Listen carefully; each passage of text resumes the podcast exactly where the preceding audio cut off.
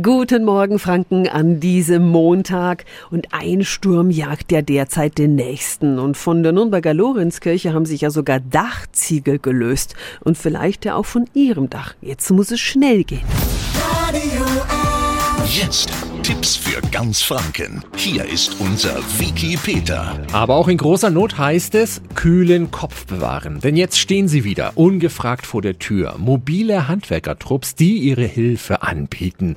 Brigitte Römstedt von der R&V-Versicherung. Sie sprechen ja von Dachhaien. Ja, das ist ein großes Problem. Diese Handwerker sind unseriös, schlicht und ergreifend. Und sie fordern oft Vorkasse, kommen dann mit irgendwelchen Gerüsten schon an, decken manchmal das ganze Dach ab. Und dabei ist das überhaupt nicht nötig und nachher bleiben die Verbraucher auf den Kosten sitzen. Das darf nicht sein. So ein zerstörtes Dach versetzt einen ja schon mal erst in Panik und jede Hilfe wird gerne angenommen. Aber wie sollten Betroffene richtig reagieren? Ich würde, wenn mir das passieren würde, tatsächlich zuerst meine Versicherung anrufen und fragen. Es gibt ja Hotlines in diesen Notlagen. Und dann muss man sehen, dass man als erstes das Dach abdeckt, damit es einfach nicht mehr reinregnen kann. Und danach können Sie dann in Ruhe nach einem Dachdecker Ihres Vertrauens suchen. Vielen Dank an Brigitte Römstedt von der R&V Versicherung. Die Infos finden Sie auch nochmal auf radiof.de.